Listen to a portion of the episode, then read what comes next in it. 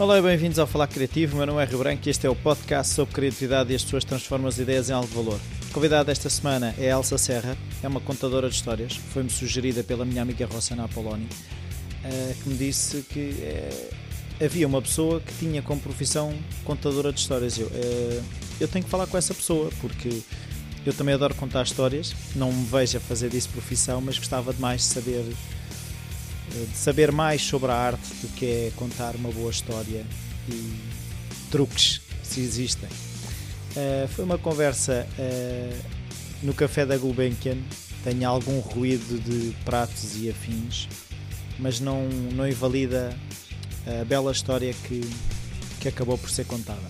Até já!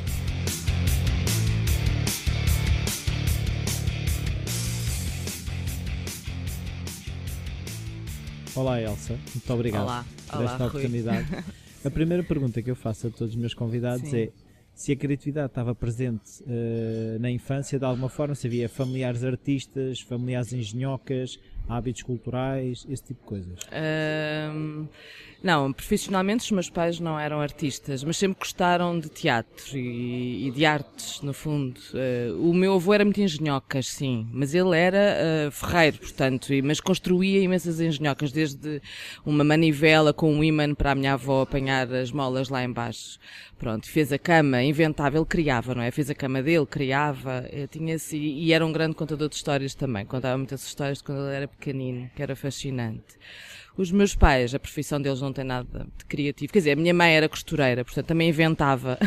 no fundo, ela também criava vestidos e roupa e ela, e eu fui- era vestida por ela coisas originais e únicas que ela fazia.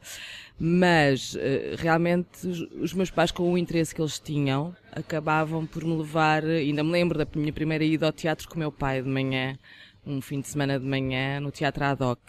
E essa ida ao teatro constante e a paixão deles por, eh, sobretudo pelo teatro. E também cinema, pronto, que é mais comum e, Sim, sim, e- e música, mas eh, essa- essas idas eh, que os meus pais não tiveram quando eram crianças, não é? Eles descobriram mais tarde. Hum, realmente acho que fizeram a, a diferença. Até assim, na minha infância, e tive uma infância criativa por inventar a brincadeira, mas qual, acho que qualquer criança é, é criativa e inventora, não é? Sim, sim, sim. Assim. Então, e qual foi o percurso académico? Porque normalmente nós temos que ir fazendo, somos obrigados frequentemente a fazer escolhas. Ah, não, vais para artes, ou vais para a economia, ou... Como é que foi esse processo? não foi, não foi comum e não foi fácil. Pronto, eu, eu cresci a querer ser atriz eh, eh, desde pequenina. Depois houve ali uma fase tive dúvidas na adolescência. Comecei a achar que gostava muito de crianças e pensei em ser professora do primeiro ciclo. Mas depois também gostava de escrever, pensei em ser jornalista. E depois para o décimo ano fui para, para jornalismo. Depois descobri psicologia, adorei psicologia, tinha uma disciplina né, no décimo ano e achei que afinal queria ser psicóloga. Mas o teatro estava sempre, a paixão pelo teatro estava sempre presente. E, e estava à espera de fazer o décimo segundo para entrar no conservatório. Mas hum, tive um liceu não muito feliz porque eu não gostava da escola.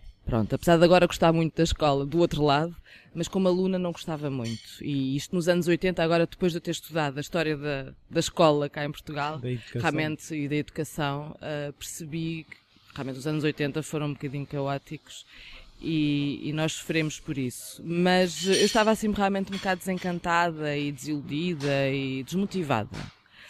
E o meu pai, eh, que se apercebeu disso, descobriu que havia eh, um curso, no, que atualmente é o Chapitão, que foi o primeiro curso que eles tiveram, que era subsidiado pela CE, na altura, isto em 87, e, e disse-me, olha Elsa, este, este curso são três anos, dão décimo segundo, tu estás tão desiludida com o liceu, eh, o que é que achas? E meu pai tinha uma grande paixão pelo circo, meu pai era palhaço amador, porque na companhia de seguros onde ele trabalhava havia uma cooperativa de trabalhadores que faziam peças amadoras, as festas de Natal, eh, pronto, e outras iniciativas e viagens. E o meu pai, com um colega, faziam a parelha de palhaços. Portanto, ele tinha esta paixão pelo circo. Portanto, daí ele ter ido àquela exposição de circo e, e ter eh, descoberto o curso. Pronto. Ah, eu fiquei logo com a pulga atrás da orelha. A minha mãe não gostou tanto, ficou preocupada. Mas eu eh, inscrevi-me, fiz os testes e passei. E já estava a ter aulas, porque já tinha começado o ano letivo e eu já estava no décimo primeiro. Eh, e pronto, e pedi aos meus pais para, para ir para a escola de circo, que na altura ainda não se chamava Chapitão, e, e lá fui. Pronto, lá fui, muito feliz, porque em simultâneo eu também me tinha inscrito uh, num curso de teatro à noite, num, num, num grupo de teatro amador, uh, o Teatro de Carnide, uh, que era, era pós-laboral, portanto era à noite. Eu sem saber se ia entrar na escola de circo, inscrevi-me pelo menos, e inscrevi-me nos dois para ver se, eu, é, se começava a fazer uma coisa que me enchesse pronto, a alma. E entrei nos dois, pronto. Ainda me lembro que a inscrição de, foi no Instituto da Juventude, na altura, não sei se já chamava Instituto da Juventude, acho que tinha outro nome. IPJ? Era IPJ, pois. É, sim, mas era o Instituto. É mas eu acho que tinha na altura tinha outro nome, mas agora não me recordo. E lembro que foi que paguei 500 escudos. Lembro-me tão, que era o curso todo, que era um ano inteiro, um ano letivo. Pronto, então comecei as duas, uh, os dois cursos na mesma semana, que foi assim uma coisa. Ah, era das nove às, à meia-noite, não é? Porque saía de um, que acabava das nove às seis na escola de circo, e depois lá ia correr. Pronto, entretanto, isso foi muito intensivo, cresci imenso, foi dos 17 aos 20, uh, eh, vivi muita coisa, descobri muita coisa, fez muito bem. Eu acho que se tivesse continuado no liceu tinha sido, não, não, não tinha sido tão, tão construtivo, Sim. não é? Mas depois eh, a escola de circo, que foi assim um bocadinho, para, para muitos alunos foi assim um grande baque, não deram o décimo segundo. O Ministério da Educação, entretanto, não reconheceu o curso. E eu compreendo perfeitamente. Agora, e mesmo na altura percebi, nós não tínhamos língua portuguesa, não tínhamos língua estrangeira. Do nosso curso, como foi o pioneiro, foi, no fundo fomos as cobaias. Uh, agora sim, agora dá o 12 agora tem uma série de disciplinas, uma série de valências que faz sentido que dê o 12 Validam... Exato. Eu agora consigo ver que havia pessoas que mereciam porque eram autodidatas, porque liam muito, se calhar mereciam o 12 Mas outros, se calhar, não tanto, ou mesmo eu, sinto que houve ali, uh, pronto, coisas que me faltaram, que depois, mais tarde, já com um filho, com 24 anos, decidi, não, eu tenho que ter o 12 e fui para, para uma escola que tinha o curso, isto já, isto nos anos 90, tinha um curso noturno, mas de, de manhã, eu consegui conciliar com o meu trabalho e, e, lá fiz, que era um daqueles ternatos e fiz, e fiz o 12 Pronto, portanto, eh, daí o meu percurso não ter sido assim muito, muito regular e comum, não é? De fazer tudo seguidinho. Não, não fiz. Mas porque não saí da escola de circo. De, de... Então, mas que, como é que tu vais ganhar a vida? Pois, sim, havia, havia. Eu acabei, acabei o, o Chapitou e já, com 20 anos, já não vivia com os meus pais. Uh, mas pronto, tinha a sorte de estar numa casa que não precisava de, de, pagar, uma casa de família que não precisava de pagar aluguer, mas realmente tinha que me fazer a vida, pronto. Então, quando acabei o Chapitou, eu tinha, tinha um grupo de teatro, mas nós realmente aquilo era muito precário, não havia subsídios e quando havia era assim uma migalha para cada um. Fui, olha, fui servir às mesas um part-time, uh, almoços para conseguir pagar. Uh, ah, porque entretanto depois saí da outra casa e aí tinha uma casa em Alfama com uma amiga e tínhamos que pagar renda. Pronto, então fui para para um part-time à hora de almoço nas Amoreiras, servir às mesas para poder pagar a renda e as contas e, e as gorjetas dava para ir ao cinema, ainda me lembro. Pronto, isso com 20, 20 e poucos anos. 20, foi, acho que tinha 20, 21. Um, depois ia fazendo projetos, uh, coisas muito pontuais, mas realmente tudo muito precário, não é?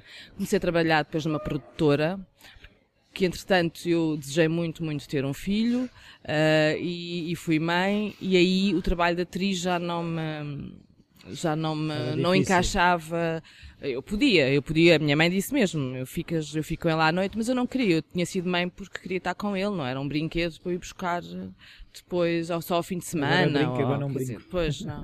não. Quer dizer, há, há, colegas, há pessoas do teatro que fazem isso e eu não, não tenho nada a dizer, não acho que seja não bom ou mau, mas não era isso que eu queria, não é? Há muita gente que viveu assim claro. e que cresceram muito bem, não é? Porque tem um núcleo de família que suporta, mas eu não, não queria, eu queria estar com ele. E hum, lá está, queria contar histórias à noite, queria dar-lhe o banho, aqueles rituais bons de, do fim do dia. E pronto, e aí comecei a trabalhar em produção de teatro. Fiz um curso, um pequeno curso de seis meses de gestão das artes e comecei a trabalhar em produção. Estava numa produtora, mas pronto, sempre tive assim um, um, um caminho assim acidentado. Depois, eh, aquilo também não me estava a satisfazer muito, porque a produção é interessante, mas depois não tem muita poesia. Então eu sempre gostei de escrever, não é? E aí uh, fui procurar formação na área da escrita, mas também ligada uh, ao teatro. Uh, e, e, vi um anúncio de um curso intensivo de uma semana no Teatro Trindade, escrita para teatro, e inscrevi-me. E esse, essa, minha, essa minha decisão, no fundo, sem, sem eu saber, sem grandes planos, mudou a minha vida. Pronto, acho que tudo começou por aí. Então foi uma semana intensiva, em setembro, isto é 98, salvo erro, ou 97. Uh, e sim, 90, 98, sim, por aí. E, e aí, pronto, houve aí pessoas que eu conheci que, que houve uma grande complicidade e uma grande relação. Uh, e depois desses dez, desse, dessa semana, achámos que queríamos continuar a encontrar-nos para escrever. Pronto, foi assim uma descoberta da escrita criativa, mas tudo virado para o teatro. E, e sugerimos ao professor, o Luís Mourão, que, que tal nós nos encontrarmos uma vez por mês para escrevermos e lermos o que escrevíamos, etc e pedimos ao diretor do teatro se nos autorizava, eles aceitaram a ideia, gostaram muito da ideia, então até demos o um nome de Fórum de Dramaturgia do, do Teatro Trindade. Depois os, os, textos que saíssem, e alguns até deram peças de teatro. Ehm, e foram mesmo feitos lá. E pronto, e foi, e foi aí, uh, no fundo, foi criando ali um núcleo muito, muito construtivo e muito simpático. Uh, e conheci uh, a Margarida Fonseca Santos, que é um, uma escritora e dinamiza, e dinamiza os ateliês de escrita criativa, e aí foi uma das pioneiras da escrita criativa para crianças na altura. E disse-me: Olha, eu acho que és mesmo tu que vens trabalhar comigo, eu preciso de alguém para, um, para os ateliês de escrita criativa. E tive formação com ela, eu e mais duas raparigas, que depois também houve uma grande empatia, gostámos imenso, porque aquilo ainda foram uns dois, três meses todas as terças-feiras ao fim do dia e, olha, vamos criar uma associação. E pronto, e foi assim. Depois a associação começámos a trabalhar e comecei, começámos a inventar projetos uh, relacionados com a escrita criativa. Um, isto tudo para chegar ao, ao mundo académico, não é? Mas eu comecei, eu sempre, eu trabalhei, isto só para dizer que depois só aos 38 anos é que eu entrei na faculdade. depois deste percurso todo, percebi, então tirei um curso de Educação Leitura pronto, na aberta. Uh, mas eh, isto foi em 99, portanto, até 99, até 2006, 2007, uh, fui inventando projetos e andando por todo o país a dinamizar ateliês de escrita criativa e, e a contar histórias, porque eu depois nos ateliês de escrita criativa acabava sempre por contar histórias. E depois as, as pessoas começaram a ouvir-me a contar histórias e as histórias começaram a, a ganhar espaço e interesse e, e, pronto, as histórias começaram por aí. Uh, mas isto tudo por causa da pergunta do mundo sim, académico, sim, sim. portanto, não tive nada, um percurso linear e comum. Portanto, foi muito... E que é válido na mesma, que é isso que às vezes também as pessoas esquecem. Sim, sim, sim, mas, mas há, às vezes eu questiono, porque se eu tivesse, se eu tivesse, se calhar, feito isto, isto, isto, pronto, a gente tem sempre os SES, não é? Uh, mas realmente foi assim. Pronto, já está. Eh, já está. já não há muito mais a fazer. Não, e realmente olho para trás e não, não me arrependo. Acho que tem sido um percurso rico, não é? Muito rico. Um... E além disso, aquilo que eu também começo a perceber é a energia que temos uh, nessa altura para explorar muitas coisas, se calhar uh, não, não uh, fica limitada ao estarmos enfiados numa faculdade, não é? Porque muitas vezes. Sim. Não é? Porque eh, se quisermos fazer esses percursos todos de andar pelo país aos 30 e tal, 40 anos, se calhar é muito mais difícil. A energia não é a mesma. Os filhos também já, já nos consomem de sim, forma diferente. Sim, sim, sim, sim. Apesar de quando eu comecei a fazer essas viagens, que era um, um programa que agora está suspenso, do Instituto Português do Livro das Bibliotecas, quando nós fizemos a associação, começámos, tínhamos algumas entidades que já conhecíamos e podíamos colaborar com elas, mas queríamos expandir não é, o trabalho. Então eu e a Margarida começámos a pensar, eu andei a investigar, isto foi no início da internet, andei a investigar o que é que existe que esteja relacionado com as histórias, com os livros, com a escrita. E descobri o Instituto Português, da altura, era o Instituto Português do Livro e das Bibliotecas, agora tem outro nome.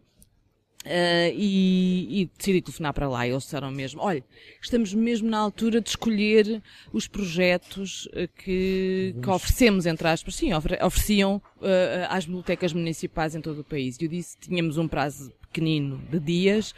Então eu e a Margarida juntámos-nos, começámos a pensar em ateliês, oficinas, projetos, o que é que nós queremos fazer? Isto, isto, isto, isto, escrevemos, enviámos por correio, porque na altura ainda não se usava muito os mails, e, e foi aceito. E foi assim, atribuíram-nos uh, uma série de bibliotecas e nós íamos, uh, eu ia a umas, a Margarida ia a outras, ela tinha no fundo um, um público, eu tinha outro, pronto, em termos de, de faixa etária, e a pouco e pouco fomos apercebendo onde é que nos encaixávamos.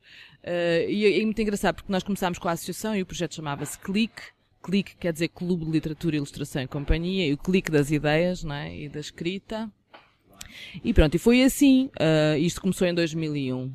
Uh, no fundo, e, e, eu já tinha filhos, isto para dizer que já tinha dois filhos, uma até muito pequenina, uh, a minha mais nova tinha um ano e tal, mas também era, as minhas saídas eram uma vez por, eu organizava e marcava com as bibliotecas, depois nós tínhamos autonomia para marcar diretamente com as bibliotecas e, e acabávamos por uh, eu conseguir sair uma vez por mês para as mais longe, eu ia uma vez por mês, pronto, portanto saía durante dois dias, estava fora, portanto era uma coisa que não, não, não era assim tão complicado.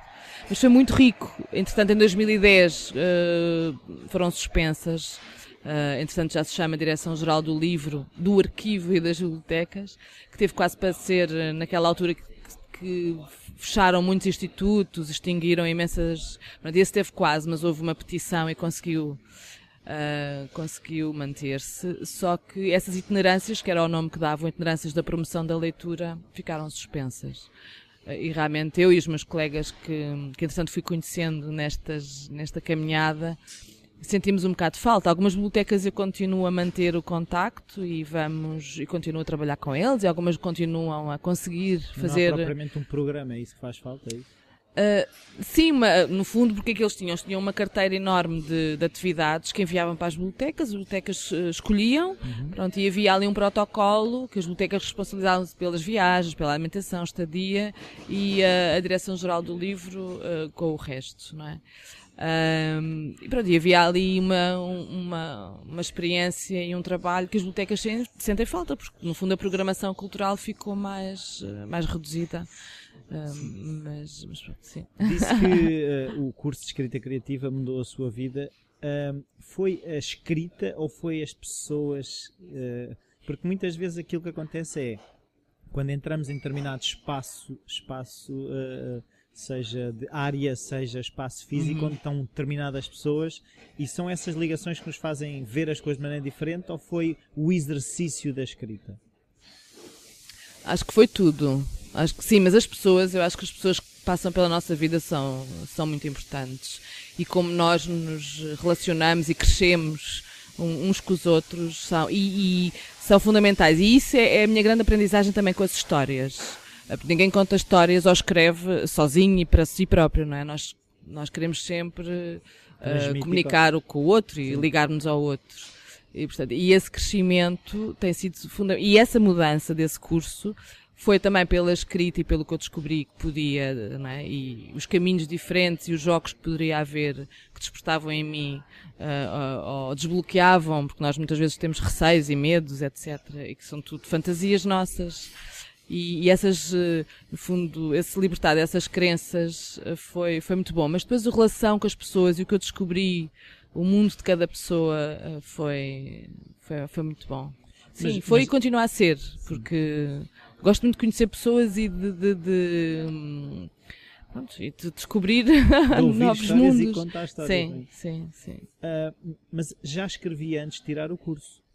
Uh... Sim, sim, pois, eu desde criança, pronto, eu, no fundo, eu quando, quando comecei a, a, a perceber, ok, é mesmo isto que, que, queres fazer por enquanto e és feliz, penso, mas como é que isto tudo começou? Porque não planeei, não é? Eu não planeei, agora vou ser contador de histórias, agora vou trabalhar nesta, dar oficinas contadores, dar.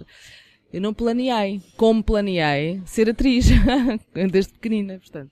E eu penso, mas como é que isto, como é que isto surgiu? Onde é que está a semente? Uh, onde é que está a semente? Exato.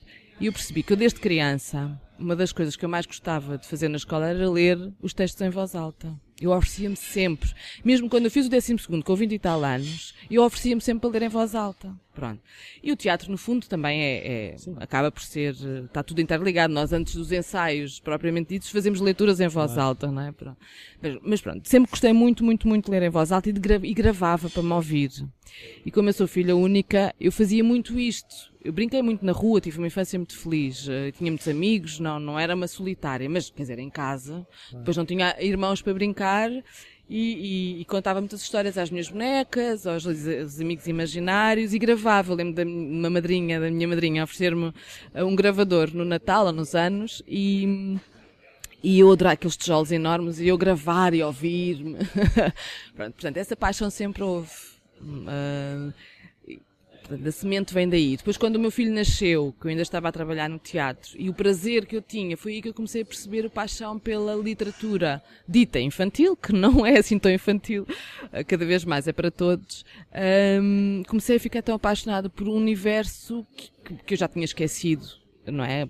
E os livros também estão, estão a mudar muito, os livros ilustrados que na altura que eu era pequenina, nos anos 70, não é 80, os livros eram diferentes uh, do que estão agora. Portanto, eu fui começando a descobrir livros, um universo uh, fascinante. Portanto, e foi aí também isso que me aproximou uh, outra vez da escrita, apesar de eu sempre gostar de escrever, não é? E sempre tive os diários, com 12 anos escrevi uns policiais, quando eu descobri o, a literatura policial e comecei a ler, adorava e comecei a escrever, mas tenho pena poder ter fora. Aquelas coisas que nós é. fazemos e agora ia gostar de, de reler ler e de pegar, não sei. Mas uh, pronto, lá está. E, e, fui sempre, depois tive a fase da, da poesia, e pronto, e tenho muitos cadernos com coisas uh, que agora leio algumas, ai que horror, outras até acho graça. Quem pronto. Isto? pois é. Pronto, a escrita sempre me acompanhou muito.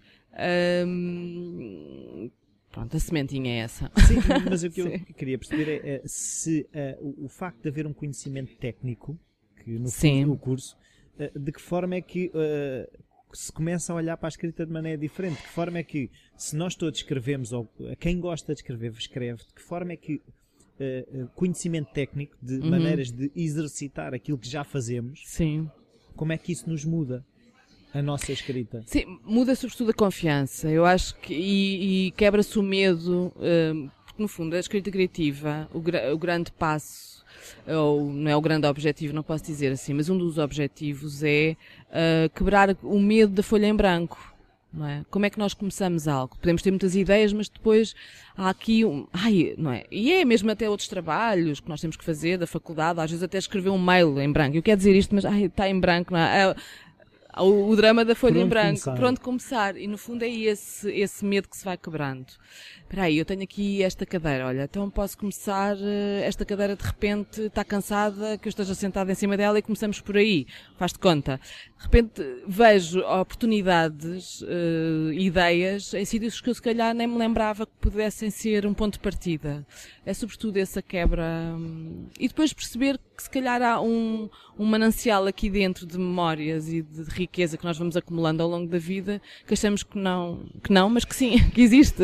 Então, fundo, é esse curso é, é, tem um bocado a ver com ferramentas, é isso? Sim, sim, sim. É mais de, de, de liberdade, de, de, libertar a criatividade.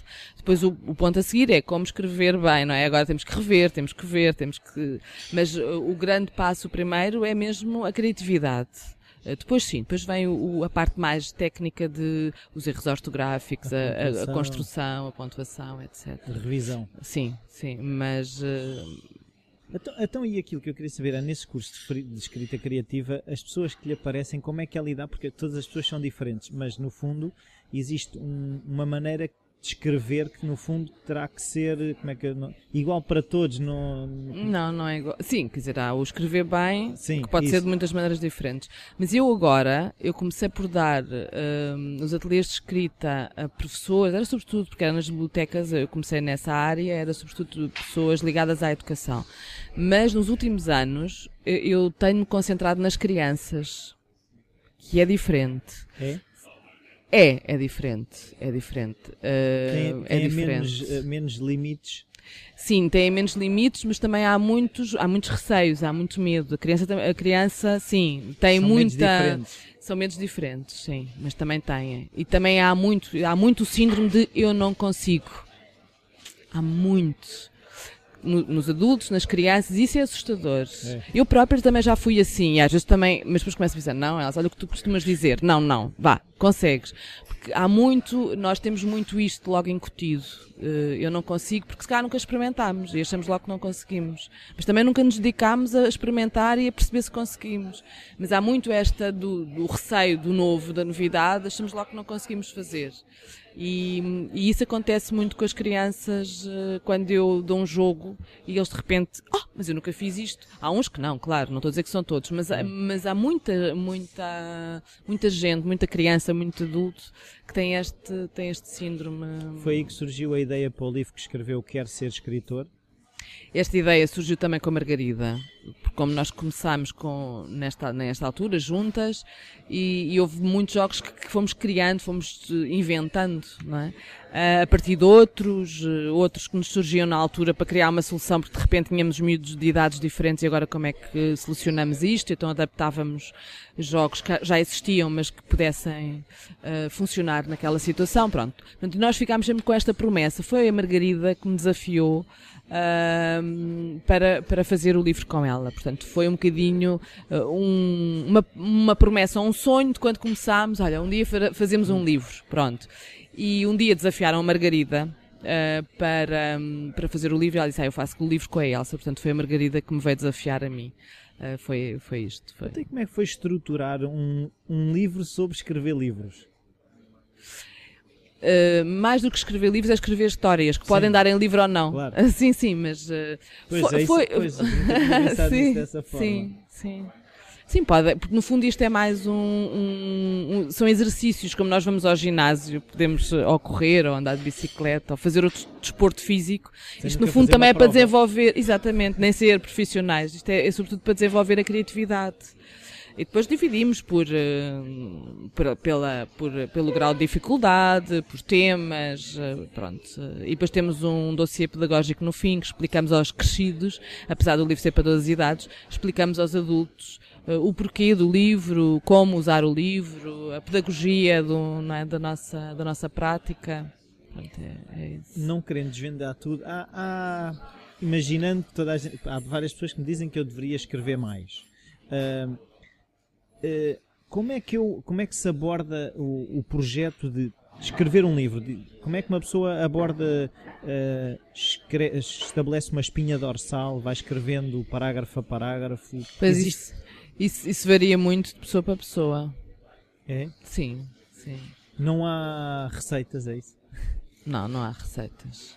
Não, há, há, vários, há vários métodos, não é? Mas acho que varia muito de pessoa para pessoa. Sim. Sim, e, e, acho que não se deve impor, eh, porque isso pode ser castrador de, de, de criatividade, não é? Se aquilo sim. não funciona, pode funcionar comigo, mas não pode não funcionar consigo, e vice-versa, não é? Sim, Portanto, sim, sim, Mas, mas sim, há vários livros diferentes que, que oferecem vários métodos e vários percursos e de estruturas e então, isso há um muitos. conselho será experimentar vários, sim. É? Sim, eu acho que sim, e descobrir o seu próprio sim, método. É. Eu acho que nós temos que ser muito autênticos e confiar no nosso próprio forma de funcionar, é como o que interessa é o resultado. O caminho que fazemos até lá é diferente de pessoa para pessoa e isso tem que ser respeitado, desde que o resultado seja sim, uau, bonito e faz e toca as pessoas e comove, sim, sim, ou, ou, não, ou faz rir, depende, não é? Sim, mas pelo que eu percebi mas, é um bocado hum, confiar também que já sabemos mais do que achamos, não é? Às vezes um... Sim, mas também ter humildade, não é? Sim, sim, sim. É, não, também não... Não, não... não, é achar nem que sou uma besta, nem que sou maior. Exatamente, saber ali o equilíbrio. Sim. Até como sim. é que é o seu processo? Já escreveu mais livros, como é que é o seu processo? Escreve todos os dias, não escreve todos os dias? Não, não escrevo todos os dias. Cada, quer dizer, eu, isto cada vez escrevo como é que menos. Não as é... ideias? Ou seja, um bocado, por exemplo, vou dar um exemplo concreto Sim. do livro do Senhor das Barbas Brancas, estamos na altura de Sim. Natal. como é que foi escrever? De repente, vou escrever um livro sobre Natal, como é que surgiu a ideia? Não, não, não. Não, os meus livros, eu acho que a minha vida uh, realmente planeio e depois os planos, uh, aquilo sai que acaba. não é bem sai furados. Sou, sou surpreendida ah, por aquilo que eu não planeio. No fundo, isso é muito bonito. Eu acho, eu acredito que a vida é mágica e que as coisas nos acontecem na altura certa. Um, o Senhor das Barbas Brancas uh, foi um jogo lá está, é um resultado de um jogo de escrita criativa. Eu tive durante um ano letivo, isto foi no ano 2001, salvo erro, 2002, tive nesse ano letivo, tinha um grupo de crianças, uh, que era pós-laboral, tínhamos umas aulas, uma vez por semana tínhamos uma aula de teatro, pronto. E isto era na altura do Natal e pôs-se a hipótese de fazermos um teatrinho de Natal para apresentar aos pais. Então vamos fazer um jogo de escrita criativa, porque não ser algo escrito por nós, uma história inventada por eles. E então fizemos um jogo de escrita criativa, cada um escrevia a sua história e depois no fim líamos e, e veríamos qual era a que se adaptava melhor. Uh, escreveram todos e eu também escrevi a minha. E depois todos lemos e eu também li a minha. E no fim, o, o mais velho, na altura era, tinha 12 anos, diz-me: Oh Elsa, essa história é tão gira. Ah, bem que podias fazer um livro. Eu disse: Tu achas? Eu acho. Eu fiquei a pensar: Achas mesmo? É, o miúdo está a dizer isto. Alguma razão há de ter. Pronto. E cheguei a casa e, olha, querem ouvir a história que eu escrevi hoje? E um dos meus alunos até disse isto. Eles disseram: Ah, realmente é gira. Pronto, melhoras aqui, melhoras ali, não é? Lá está, porque Sim. nós escrevemos aquilo, é o que sai na altura, não, é? não está uh, acabado.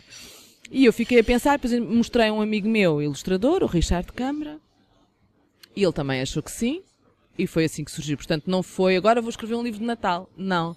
E, e no fundo, os meus livros têm sido assim. E tenho alguns que penso, ok, vou escrever. e depois as editoras dizem, sim, sim, mas agora não. Pronto, portanto, mas e, em relação à escrita e de escrever todos os dias, hum. uh, não, tive alturas que sim, e, mas como eu tenho vários projetos e, e, tô, e agora dedico muito a contar histórias e a dar formação, acabo por ter menos tempo uh, para escrever todos os dias como gostaria. Uh, tenho fases em que consigo, tenho outras fases em que não consigo. Uh, mas uh, não é algo que me, que me preocupe por ir além. Claro que eu gostava muito. Acabo por escrever todos os dias mails e os meus planos de formação, projetos. Pronto, tenho projetos que, que exigem muita escrita. Agora, ficção, não tanto quanto gostaria, mas uh, pronto, uma pessoa vai por prioridade. O que é, que, o que, é, que é prioritário, não é? Vamos a, a um bocadinho por aí. Pronto. Agora que eu queria perceber é também uh, aquilo que falámos um bocadinho, começámos a falar em off, que é a questão do storytelling que está tanto na moda agora, é. um, que é, é um bocado, contar histórias toda a vida as pessoas fizeram, muitos não têm a noção de que têm essa capacidade, um, mas no entanto é aquilo que nos cativa, quando, quando alguém conta uma história, mais do que factos, é, é a maneira como a maneira. aquilo é contado. Como é que isso tem sido esse, esse no fundo, esse projeto Pronto. Uh, tem, sido, tem sido muito, muito, muito rico e muito fascinante, porque hum, eu comecei, como, como, como, disse, como já disse, na área da educação, das bibliotecas, portanto, um público muito, muito direcionado nessa área. E, e comecei com a escrita criativa e a dar, a dar as oficinas Uh, entretanto, as histórias foram tomando conta uh, e comecei a ir mais às escolas e às bibliotecas com, com, o livro e a contar histórias e mesmo a trabalhar a promoção da leitura, mas sempre com o ponto de partida da história contada, não é? Do livro sobretudo do livro. A oralidade também veio, mas, mas a posterior. Um, portanto, eu estava muito com esse público. Entretanto, uh, surgiu a oportunidade de ir um, dar uh, uma oficina de contadores de histórias numa escola de escrita criativa, que é Escrever Escrever, isto, portanto, há quase cinco anos. E aí tive a oportunidade de ter alunos de outras áreas de outras áreas. Então começou a ser muito interessante. Depois, interessante, fui dar também noutra escola, que é uma escola de teatro, mas que no fundo é aberta a todos. Também comecei a ter uh, alunas e alunos também de outras áreas. E abriu-se um mundo para mim, para eles, e, e depois ao ver nos últimos 10 anos a expansão que há de iniciativas e de procura e de oferta e de contadores têm vindo a surgir e de público que tem, tem vindo a crescer e tem sido fascinante. Para já, eu aprendo imenso a dar formações, adoro estas formações, porque eu depois própria tenho que me redescobrir e perceber o que é que eu vou, lá está, o que é que, que, é que eu vou ensinar daquilo que sei, porque eu não tive formação, não é? Eu fui por intuição e foi no fundo eu posso olhar para trás e percebo que a formação que tive de teatro foi um, está cá, não é? A sementinha, tudo o que eu aprendi ficou cá e no fundo vai se refletir na forma como conto histórias. Mas muito foi foi de foi por intuição, não é? E, e, foi muito bom quando eu depois na faculdade fui lendo e fui estudando os teóricos que defendem muito daquilo que eu defendo e daquilo que eu fazia. Ai, afinal faço bem. Depois, uma claro validação. Há, exatamente. Claro que há outras coisas e, e, há outros pontos de vista que eu não concordo e, pronto. Mas isso também é, todas as áreas há, há, há, é?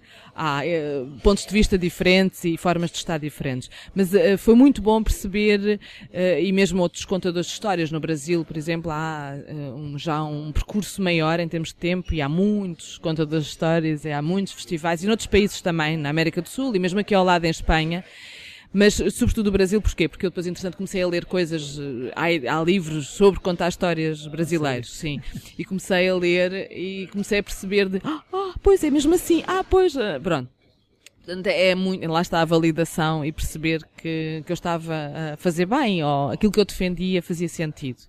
Há ali um encontro. E depois é, é, é o fascinante de ver pessoas de áreas tão diferentes a vir procurar os contadores de histórias. Uns por hobby, outros porque querem contar em casa aos filhos, outros porque querem, no fundo, no trabalho também poder usar essa ferramenta. E já trabalhei com, no mundo empresarial, no, nos hospitais, com, com psicólogos que depois usam as histórias para, para tanto na, com os pacientes como as informações que dão, etc. Então, eu percebi que, que, o que nos une, que é isso, todos nós contamos histórias, e se nós formos a ver a história da humanidade, aquilo que nós começámos a fazer antes de todas as outras expressões, não é? Porque no fundo tudo é contar histórias, as artes, todas que no fundo têm uma história por trás. E não foi, nós começámos como contadores de histórias, não é? A comunicação começou a contar histórias. E, e, e só depois é que veio a escrita, só depois é que veio o teatro, não é? Portanto, é, é muito, é muito humano, é muito cá de nós, é muito cá de dentro. E tem sido muito interessante porque o interesse, eh, eh, ainda ontem eu fui contar histórias à noite com um, contador de histórias que está, está fora do país e veio e disse, ah, vamos contar histórias, tenho saudades de contar histórias em, em português e lá tivemos um serão e, e houve vários amigos que foram e foi uma aluna minha que me disse assim, ai Elsa, estou a descobrir um mundo tão fascinante ela e outras pessoas que me vêm dizer. E onde é que há mais serões? E onde é que há mais histórias? E onde é que eu posso. E porquê? Porque nós realmente isto avança, está a avançar tudo muito, a tecnologia. Nós comunicamos muito rapidamente, muito facilmente, não é? com a internet, com os telemóveis, com tudo. Estamos do outro lado do mundo e estamos, estamos a ver, não é? Pronto, é facílimo. Mas não há nada que substitua uh, o olhar, o sorriso, uh, o estar, não é? Uh, e nós revermos nas histórias e aquele momento íntimo que existe, porque existe realmente ali uma intimidade. E eu sinto isso porque, no fundo, neste percurso tenho eh, vindo a criar relações muito especiais com as pessoas que eu conhecia contar histórias e nas formações, e mesmo os miúdos que eu vejo a crescer e que não se perde, não, que eu não perco a ligação, e que foram as histórias que nos ligaram. E, e isso tem sido a maior maior riqueza. Tem sido assim. Uh, um presente da vida muito, muito, muito bom. Mas isso perdeu se calhar quando também deixaram de haver os serões em família, não é? Sim. Porque havia aí a televisão, a, a rádio, é? sim, sim. A, sim. a, família. Por acaso, eu, eu, li no, no seu site contar uma história é um exercício de intimidade, aquilo que estava pois, a dizer. Sim, sim. Mas é um exercício de intimidade uh, de parte a parte, de quem sim, ouve sim. e de quem conta. Sim. Mas uh, existem também, isto agora é o lado mais científico, uhum. técnicas, por exemplo, para contar histórias. Ou seja, que eu também vi que há, como estava a dizer, concurso de contadores de histórias. Como é, como é que se avalia o contar histórias? Um... Quer dizer, sim, há, há, há tec... claro que há técnicas para contar bem uh, histórias, não é? é? é? como todas as, as expressões. Uh, apesar de ser inerente ao ser humano, somos todos contadores de histórias, há uns que são mais facilmente e são grandes comunicadores e expressivos, porque todos nós temos, não é? Há coisas que é mais inato e que nós fazemos com mais facilidade e há coisas que são mais difíceis. E isso pode ser despertado, pode ser trabalhado. E depois, claro, há, há, projetar a voz, há, há o tom, lá está, aquilo que disse no início de mais do que a história é como se conta. É? Ah, houve, no outro dia estava ah, a televisão estava ligada e a minha filha parou num canal que acho que era assim que radical que tem aqueles talk shows americanos e é muito cómico, muito engraçado que entrevistam Não. Pois, acho que sim, eu não sei os nomes, mas deve ser. E pronto, e ele é muito engraçado e estava a entrevistar um ator do Hollywood, não sei o que, eu acho que, não me lembro quem era, mas era um que eu, que eu gosto e fiquei a olhar para ele, estava lá a falar do último filme e de repente ele muda tudo e diz Once Upon a Time, começa a contar uma história e aquilo muda tudo. E eu pensei, estás a ver? É isto! Ele de repente mudou o tom, mudou o ritmo e de repente parece que entramos noutro mundo. Sim, o Era Uma Vez é quase um abracadabra, sim, né? sim, um portal. Sim, é. Como essa, há muitas em, em todos os países, todas as culturas têm, são, têm frases típicas, não é? E isso é mesmo, são portas que se abrem para outro mundo paralelo, que é o mundo das um histórias.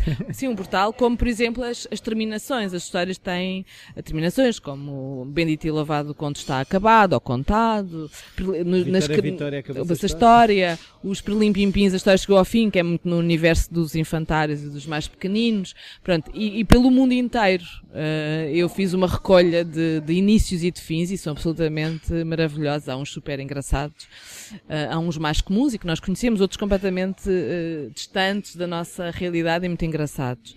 E, e realmente essa, essa, essa porta, esse portal mágico funciona mesmo. É que nós entramos mesmo ali num universo que é muito, muito apaziguador, não é? As histórias surgiram para nos apaziguar Sim. o medo que nós vivemos, não é? Nós nunca sabemos o que é que nos vai acontecer, não é? Nós sabemos que hoje temos algumas coisas programadas, mas na verdade não sabemos o que é que vai. E as histórias é isso. E essa sensação que nós temos como é que a história vai acabar, mesmo que nós já até já ouvimos a história.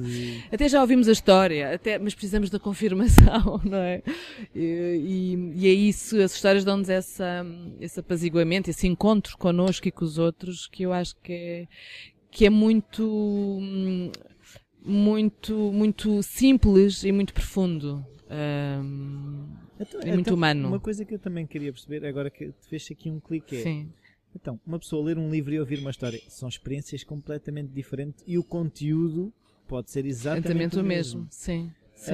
Um, será a voz, é a voz humana, é a expressão? Sim, é... é como ouvir uma música, não é? Contar uma história é quase, é quase como cantar contar, cantar, não é? Não é por acaso que são parecidos. Porque tem a sua musicalidade, tem a sua, tem a, su, a sua alma, não é? Então, se for então com alma, lá está, e com entrega total, é como cantar de corpo inteiro. Nós temos de estar ali de corpo inteiro. Sim. E há uma expressão que eu costumo dizer uh, aos meus alunos e alunas que é apropriem-se da história, deixem que a história se aproprie de vocês. Vocês são um, são o mesmo, não é? Como quando um, um cantor ou uma cantora, eu não sei cantar, não é? Mas quando tento, que quase que nos arrepiamos, claro. não é? Aquelas músicas que nos tocam o coração. Exato. E as histórias eh, não são assim tão, tão diferentes. Não. É, é, não. E realmente há histórias que são muito musicais Uh, e a diferença de nós contarmos uma história no café ou em casa, e sabes o que é que me aconteceu? Taca, taca, taca, taca, taca. Que é um discurso coliquial e aqui do dia a dia, que também Mas pode ser. Mas essas podem ser, podem ser douradas. Sim, podem, podem. Depende das palavras que usamos, o suspense, deixamos as pessoas assim. assim então, o que é que aconteceu? Conta lá. Dizemos as palavras. Eu às vezes é? fazia por mal, não, não fazia por mal. Lá em casa chegava e dizia, pá, nem sabem o que é que me aconteceu. E depois começava a contar, pá, diz logo o que é que é. Porque eu fazia um suspense, eu disse, pá, desculpa, isto é defeito. então, mas assim tem mais impacto, não. Se eu digo já o que aconteceu, eu, eu fazia um percurso até chegar ao que realmente me aconteceu. E, no fundo, é, é as histórias têm um caminho até à, à, à grande mensagem, ao grande final, ou, pronto, isto agora varia de história para história, sim, sim. há muitas estruturas e... Mas é engraçado que eu, eu agora lembrando de uma história que se passou outro dia lá em casa, em que eu, quando a fui contar às outras pessoas, fez mais sentido contar o fim, quase como há alguns filmes em sim, que sim. primeiro vimos o fim, depois vamos ver, ver o que é que, o, que, é que aconteceu, o que é que fez com que isto chegasse. Sim. E, e, e, lá está, eu nunca, nunca tinha pensado muito nisso, mas uh, eu, eu, aquilo que eu percebo é eu tenho aprendido com os outros contadores de histórias e, e vou aprendendo com os, os jeitos que eles usam aquilo que eu também agora queria perceber é: o teatro tem, é uma ferramenta essencial para isso ou não é necessariamente? Não, não é necessariamente. Claro que ajuda, não é? mas eu acho que o teatro ajuda, ajudaria a todas as pessoas, todas as áreas possíveis e imaginárias. Eu acho que o teatro devia ser mesmo uma disciplina desde pequeninos. matemática, sim. teatro. Sim, como educação sim. física, como educação visual. Eu acho que nos ajudaria até a 12 segundo, ajudaria as pessoas, sim, todas as pessoas ganhariam porque trabalha a expressão, trabalha o conhecimento do corpo, o conhecimento do outro, trabalha em equipa, o saber nos ouvir, o saber falar, uh, o não ter medo de nos expormos, não é? E de falarmos em público.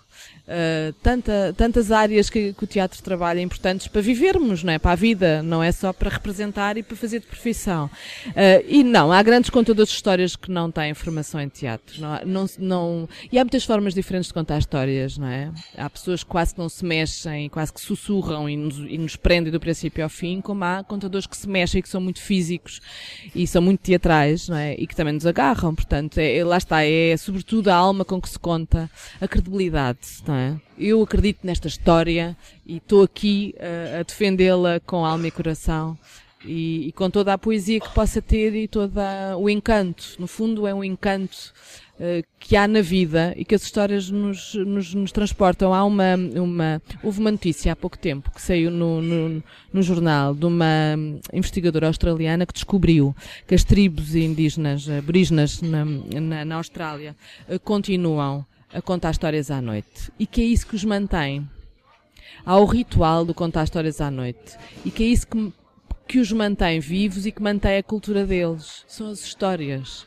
São as histórias que os fazem sobreviver. Acreditar que é possível, acreditar nas estrelas, acreditar na força da, da natureza e, e ela acredita que as histórias ajudam. Que o ganha. Sim, exato. Que as histórias ajudam à sobrevivência, ajudam-nos a manter aqui, que ajudam-nos a, a evoluir no fundo, a continuar a acreditar. E eu acho, e é isso, é por isso que nós continuamos a, a gostar de até, até a televisão, não é? Até Sim. as telenovelas, o cinema, a literatura, as artes, no fundo. São histórias. Sim, é nós nos revermos na, na expressão do outro e, e, pensarmos na vida e acreditarmos que. E muitas vezes aquilo que eu vejo que é as notícias que são factos Uh, muitas vezes elas também são contadas sob a forma de história para conseguirem ter mais impacto sobre as pessoas. Sim, sim. e cada vez se usa mais, até sim, na sim. publicidade, não é? Depois há logo a empatia, porque está provado que nós, só vimos uma história, eh, memorizamos 90% da informação, porque nos tocou, não é? Do que um relatório de factos frios e, e, parcelados que não têm um envolvimento. Portanto, aí nós retemos 30 e tal por cento, 34, salvo erro.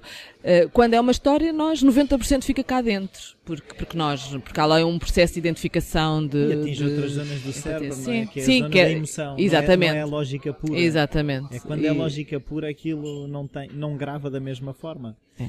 Sim, é... Com tantos projetos, aquilo que eu gostava agora de perceber é como é que consegue gerir as suas semanas, os seus dias, como é que é esse exercício quase de malabarismo entre a formação, o contar histórias, como é que isso funciona? Sim, com alguma disciplina.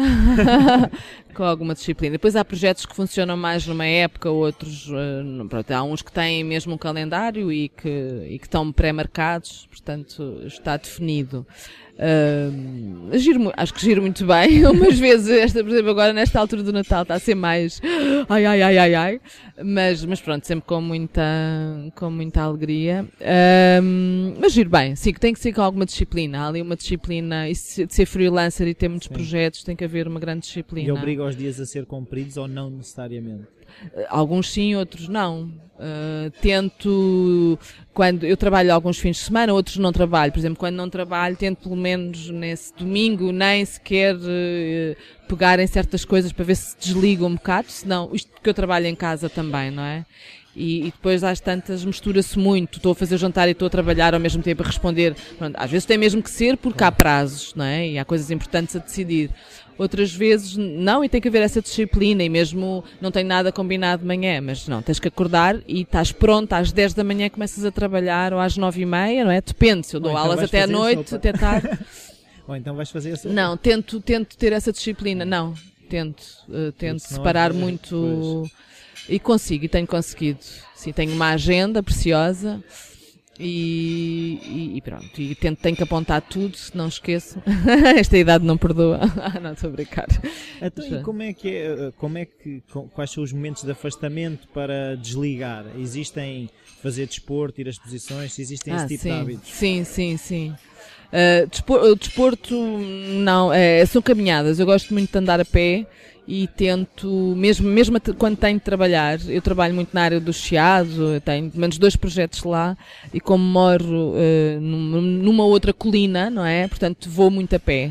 Uh, e mesmo quando, quando não é, uh, quando não tenho nada marcado, tento fazer caminhadas a pé, tento desligar. Sim, tenho as minhas os meus momentos de desligamento, sim, as posições por acaso é uma acertou. de manhã adoro, eu, domingos de manhã adoro ir e fazer caminhadas com a minha cadela também. Tenho uma cadela que é uma grande companheira. E, e ela ouve-me ensaiar as histórias e pensa que sou eu que estou a falar com ela. ela. Quando era mais pequenina era muito engraçada. Ela agora já está mais velhota, já tem 11 anos. Mas quando ela era mais jovem era muito engraçado porque eu ensaiava as histórias e ainda ensaio sozinha. E ela ficava logo assim e saltava às vezes e tudo porque achava que eu estava a falar com ela. Reagia às vozes. Mas é engraçado disso dos animais porque até as vozes um, eles, eles reagem quando eu estou a ensaiar e há diálogos, eu faço vozes diferentes. Uh, a minha gata também, uh, quando eu contava histórias ainda à minha filha, ela ainda ouvia histórias à noite, agora já não ouve.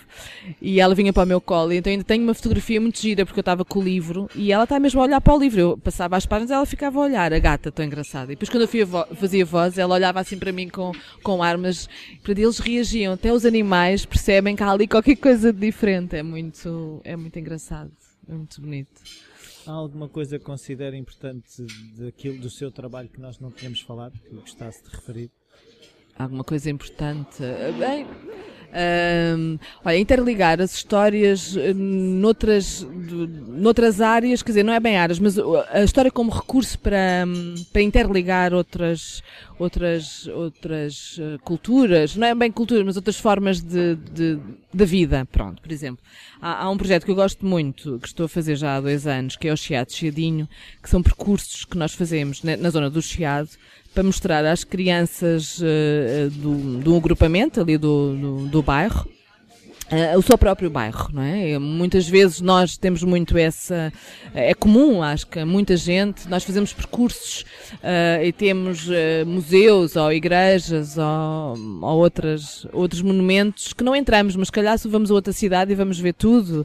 Claro. Ou, pronto, ou noutra ponta da cidade achamos que no outro bairro aquilo é tão bonito. Conhecemos e ali ao lado. conhecemos Lisboa. Pronto, sim, muitas, mas isso acontece-nos muito, não é? Eu, por exemplo, eu nunca fui ao Cristo Rei, tenho que ir, quer dizer, porquê que eu nunca fui ao Cristo Rei? Eu tenho vertigens, eu sei, mas eu só penso, mas porquê que eu ainda não fui? Sim, eu acho que é essa a razão. Mas eu gostava de ir, não é? Mas se calhar se fosse noutro país, eu ia, não é? Ou noutra cidade. Pronto. Uh, então a ideia é levar os meninos a conhecer, porque o Chiado tem uma riqueza enorme de história, de cultura, de arte. Então uh, tem, temos, e as histórias são no fundo o mote. É? O primeiro percurso é a Livraria Bertrand, que é a mais antiga do mundo, que está aberta há mais tempo. Do mundo? Do mundo. Sim, tem o prémio do Guinness. Sim, eu também não sabia, lá está. Mas depois a, a preparar estes percursos vou descobrindo uh, também uma riqueza enorme que nos passa ao lado, muitas vezes. Um, sim, porque é que está aberta há mais anos. Claro que abriram livrarias antes, não é? Mas esta é que se mantém aberta há mais tempo, desde 1900, 1735. Uau! Sim, sobreviveu ao terremoto de 1755. E então vamos lá, falamos do início das histórias, que ainda antes de haver escrito, e depois vamos então a uma livraria, mais antiga, pronto, e há, eu conto uma história, sem livro aí, oralidade.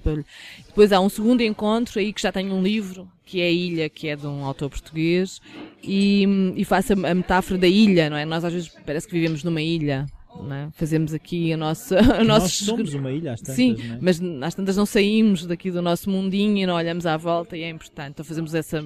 A história está muito bem escrita, é muito bonita. É de quem já agora? Uh, jo... João. João. Ai, desculpem. Depois ponho nas notas. Sim. Sim, é o João. Para mim é o João. João e a ilha. e a ilha. A ilustração da Yara Kono, que ela é mais fácil fixar o nome. que o resto é horrível. Sou péssima para nomes. Ai meu Deus. Uh, sim, a contadora de histórias, uh, mapa nomes, pronto. Fixo muito bem as histórias. Lá está é o, o, coração. Os nomes. Bem, e, e a história um, é muito, muito, muito, muito interessante. E depois fazemos essa ponte de. Então, vamos criar a nossa ponte e vamos, vamos visitar o Teatro São Luís, que também é um sítio onde se conta histórias. Claro. Depois falamos disto. O que é que? As histórias são contadas de muita forma diferentes. Sem livro, com o livro, e depois em teatro, em exposições, em ópera, pronto, de muita forma diferente. A dançar, então, depois eles conhecem uh, o Teatro São Luís, mas os bastidores não vamos ver nada. Sim, sim. A não ser se tiver a decorrer um ensaio, vimos um bocadinho quando é possível, uh, mas, mas o objetivo é ver uh, os caminhos secretos do Teatro São Luís. Pronto, depois aí no fim eu termino lá no teatro com um jogo de escrita criativa para eles escreverem um, um pequeno, um pequeno texto de teatro porque falamos então da escrita também, uhum. escrever, narrar uma história é diferente de escrever uma peça de teatro, portanto, e falamos disso e fazemos um pequeno jogo depois eles dão continuidade na sala de aula uh, e, e é, esta, é este o percurso. Este ano letivo vamos começar com o Teatro São Carlos e são sempre as mesmas turmas. Claro que tu, agora há o primeiro ano, não é, que, que não fez nada disso e vai fazer os três todos. E, mas agora vai ser, e tem, também tem uma história que que descobri que, tá, que, no fundo está ligado indiretamente, porque no fundo é mais o tema sim, sim. do que propriamente a história. E, e, também há a história, e depois agora aqui eles vão dramatizar a história com adereços do teatro e vai ser muito. Ainda, ainda não fiz nenhum, portanto vai começar em janeiro. Este projeto é, é, é muito, muito, muito gratificante, sobretudo porque vai muito ao encontro daquilo que eu acho que a escola cada vez tem que ser mais, não é? Que é sair da escola e mostrar a vida real e dar Uh, dar uh, ensina ensinar com com as histórias com as histórias e com a vida não é? Com, com estas caminhadas que se faz reais.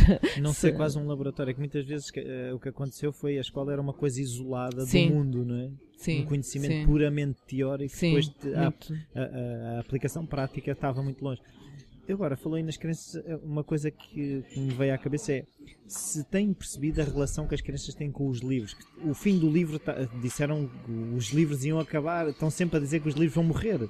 Um, Sim. Com o digital e não sei o quê. Uh, qual é que é a relação das crianças ainda com os livros? Não, eu, eu, eu, é, é, muito positiva. É muito, porque assim, o virar da página é único, não é? Uh, esta coisa, lá está, é mais uma vez o suspense e o mistério, o que é que vem a seguir. E o virar da página é isso mesmo, é, que há um jogo físico também que os miúdos adoram e, e o livro é um objeto é um, cada vez há, há, livros mais bonitos e mais e com mais brincadeiras com buracos com janelas com texturas, uh, com, texturas com, com dentadas não é? Com por exemplo há um que é o outra vez que é um dragão que se zanga no fim e o livro no fim tem um buraco queimado é? e parece real aquilo aqui realmente aquilo deve ter sido queimado de alguma forma uma máquina mas cada vez mais os livros são, são bonitos e apelativos e, e, e fascinantes. Uh, não, eu, eu, eu, não vai, não vai terminar o livro, acredito que não. O livro em papel não vai terminar, como também quando apareceu a televisão não terminou a rádio, quando, não é? quando apareceu a televisão também... o cinema também não terminou, quer dizer, mantém-se, pode diminuir o digital Uh, sim, também tem as, as, suas, os seus potenciais, né? porque há livros com sons, os, os, personagens podem falar, portanto é um misto de livro e, e multimédia. É, mas, mas o livro em papel, eh, os miúdos, a relação é muito, muito positiva. Os miúdos gostam, gostam muito, não é? Acho que não vai desaparecer. Tá, muito obrigado, foi um prazer. Tá, obrigada eu, meu Deus, obrigado. Bem-vindos de volta, espero que tenham gostado mais esta história acaba por ser também as entrevistas do Falar Criativo acabam por ser também um bocado a história de vida das pessoas uh, além dos processos além das obras que criam também é, é, muito centrado nas pessoas e do feedback que tenho tido isso também é uma das coisas que gosta uh, o público que ouve o Falar Criativo. Uh, mais uma vez relembrar se puderem partilhar o que aqui se faz ajuda bastante Uh, outra coisa é qualquer dúvida, sugestão, o e-mail rui.falacreativo.com está disponível. Eu gosto de contar histórias, espero que de certa forma isto também seja um bocadinho da, da minha história. Todos os episódios do, do Falar Criativo acabam por ser um capítulo também na minha própria história. Esta semana é tudo. Uh, a entrevista foi gravada por alturas de Natal, mas só agora que chegou à luz do dia, saiu da caverna do Falar Criativo. Por isso, até para a semana.